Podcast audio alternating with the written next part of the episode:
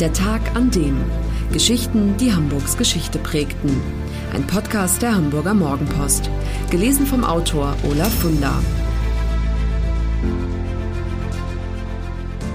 Der 17. Mai 1952. Der Tag, an dem aus Klaus Heilbutt Kenneth Hale wurde. Westbury, ein Dorf auf Long Island, nur 30 Kilometer östlich von Manhattan. Hier im Umland von New York City lebt Kenneth Hale. Er ist 98 Jahre alt. Als er zur Welt kam, damals im Mai 1922 in Altona, lautete sein Name noch Klaus Heilbutt. Darüber, wie aus ihm Kenneth Hale wurde, hat er jahrzehntelang nur selten gesprochen. Eine bewegende Geschichte, geprägt von Angst, Hoffnung und dem Glück, überlebt zu haben, anders als viele Freunde und Verwandte, die in der Gaskammer ihr Leben ließen. Kenneth Hale, alias Klaus Heilbutt, bekommt heute noch Gänsehaut, wenn er an die Pogrome des 9. November 1938 denkt, die sogenannte Kristallnacht, als in Hamburg, wie überall im Reich, die Synagogen brannten. Juden wurden verhaftet, misshandelt, erschlagen. An diesem Tag sind er, damals 16, und Bruder Heinz, 18, mit dem Fahrrad in der Stadt unterwegs. Als sie angegriffen werden, treten sie aus Angst so fest wie nie zuvor in die Pedale, fahren um ihr Leben. Ein Nazi warf ein Messer nach uns, erzählt Kenneth Hale, Erst als wir zu Hause ankamen, haben wir die Verletzungen im Gesicht meines Bruders bemerkt. An diesem Tag trifft Hella Heilbutt, die Mutter der beiden Jungs, den Entschluss, das Land zu verlassen, so schnell wie möglich. Es gibt nur noch ganz wenige Menschen, die aus eigener Anschauung vom Holocaust erzählen können.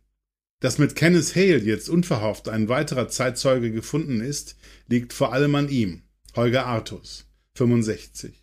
Viele Jahre war er Betriebsratsvorsitzender der Mopo. Dass er mit ähnlichem Engagement, wie er früher für die Rechte der Arbeitnehmer kämpfte, heute Hamburgs NS-Zeit erforscht, ist eigentlich, wie er sagt, Zufall. Irgendwann hörte ich davon, dass alle Bürger aufgerufen sind, die Stolpersteine in ihrer Straße zu putzen, also habe ich mich mit Wasser und Seife bewaffnet und mitgemacht. Welcher Stolperstein das war, weiß er natürlich noch, Weidenallee 32, der Stein von Bernhard und Martha Katz.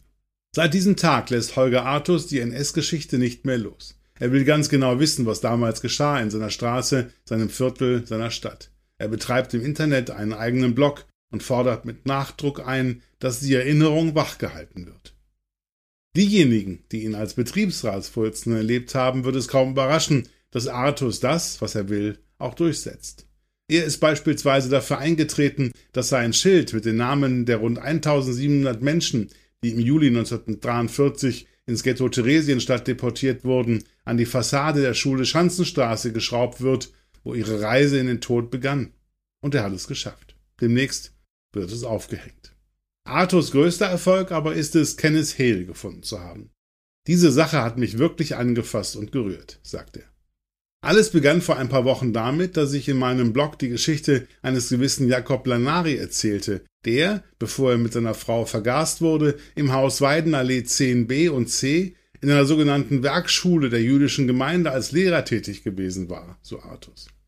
In dieser Schule, deren Geschichte völlig in Vergessenheit geraten ist, wurden bis zur Schließung 1940 junge Hamburger Juden zu Handwerkern ausgebildet, sozusagen als Vorbereitung für die Emigration.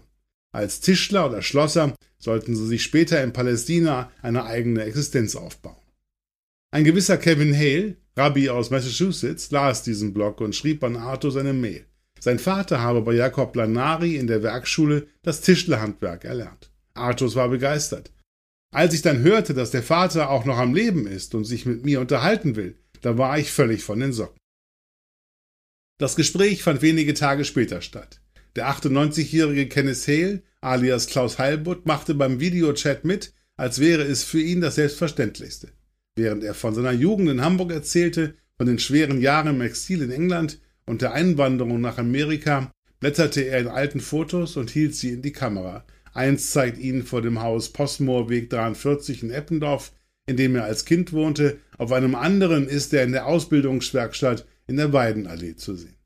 Klaus Heilbutt kommt am 11. Mai 1922 in Altona als zweites Kind von Hella und Oskar Heilbutt zur Welt.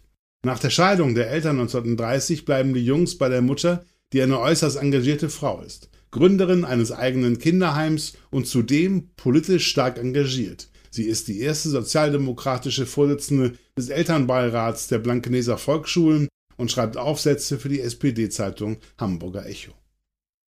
1933, das Jahr der Machtübernahme. Alles ändert sich jetzt. Klaus Heilbutt ist zehn Jahre alt, als die Mutter das Haus in Blankenese räumt und mit ihren Söhnen eine Zwei-Zimmer-Wohnung im Postmoorweg in Eppendorf zieht. Es ist die letzte frei gewählte Adresse der Familie Heilbutt in Deutschland. 1938 wird die Familie gezwungen auszuziehen, weil es, wie die Gestapo schreibt, den Nachbarn nicht zuzumuten sei, mit Juden unter einem Dach zu leben. Von ihrer Habe mitnehmen darf Hedda Heilbutt praktisch nichts, auch nicht ihre umfangreiche Bibliothek. Sie macht sich Sorgen deshalb. Wie wird die Gestapo reagieren, fragt sie sich, wenn sie auf Werke verfemter sozialistischer Autoren wie Karl Marx, Friedrich Engels und August Bebel stößt. Werde ich dann wieder vernommen, fürchtet sie, diesmal vielleicht sogar eingesperrt? Um das zu verhindern, gehen Heiler Heilbutt und die Söhne nachts zur Alster und entsorgen die fraglichen Bände 500 an der Zahl, Markskapital inklusive. Hella Heilbutt muss machtlos mit ansehen, wie Fremde kommen und schamlos ihren Besitz rauben.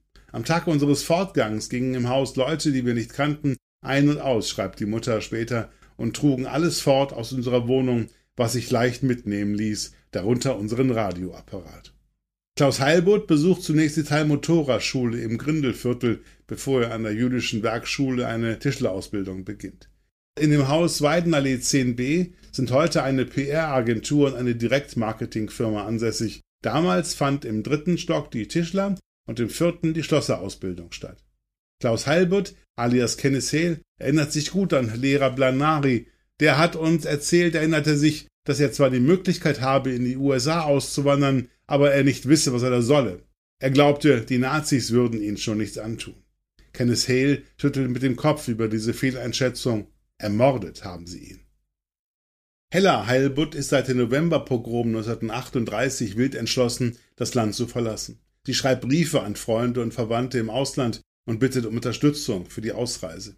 Die letzten Monate wohnen Mutter und die beiden Söhne zur Untermiete bei einem befreundeten Ehepaar im Wohlstenweg. Ich war froh, mit meinen beiden Jungen eine Zuflucht in einem möblierten Zimmer gefunden zu haben, schreibt Hella Heilbutt später wo wir ohne akute Gefahr den Zeitpunkt unserer Auswanderung abwarten konnten.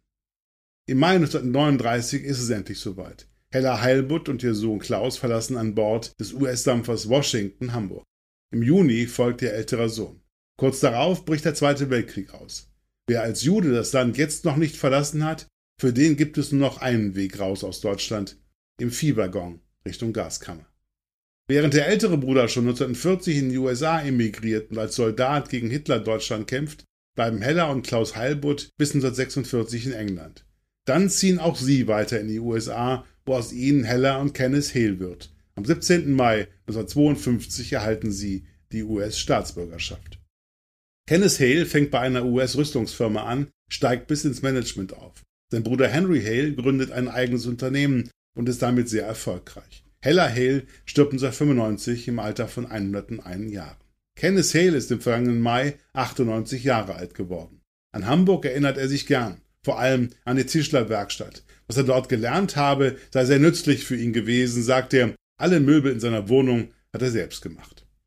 Der Vater dreier Kinder und mehrfacher Urgroßvater freut sich, dank Holger Artus wieder Kontakt nach Deutschland zu haben und auch darüber, dass sich hierzulande jemand für seine Geschichte interessiert. Die Geschichte von einem, der mit viel Glück und dank der Weitsicht der Mutter den Holocaust überlebt hat. Und Holger Artus? Der will den Kontakt zu Kenneth Hale halten und außerdem seine Nachforschungen zur NS-Geschichte fortsetzen. Zurzeit beschäftigt er sich intensiv mit dem bewegenden Schicksal italienischer Zwangsarbeiter, die während des Krieges in einem Lager an der Burchardstraße untergebracht waren, im Gebäude des Heinrich Bauer Verlags. Das war der Tag an dem Geschichten, die Hamburgs Geschichte prägten. Eine neue Folge lesen Sie jeden Sonnabend in Ihrer Mopo und hören wöchentlich einen neuen Podcast. Noch mehr Historisches aus Hamburg, wie zum Beispiel das Buch zu dieser Serie oder die Magazine Unser Hamburg, finden Sie auch online in unserem Mopo-Shop unter www.mopo-shop.de.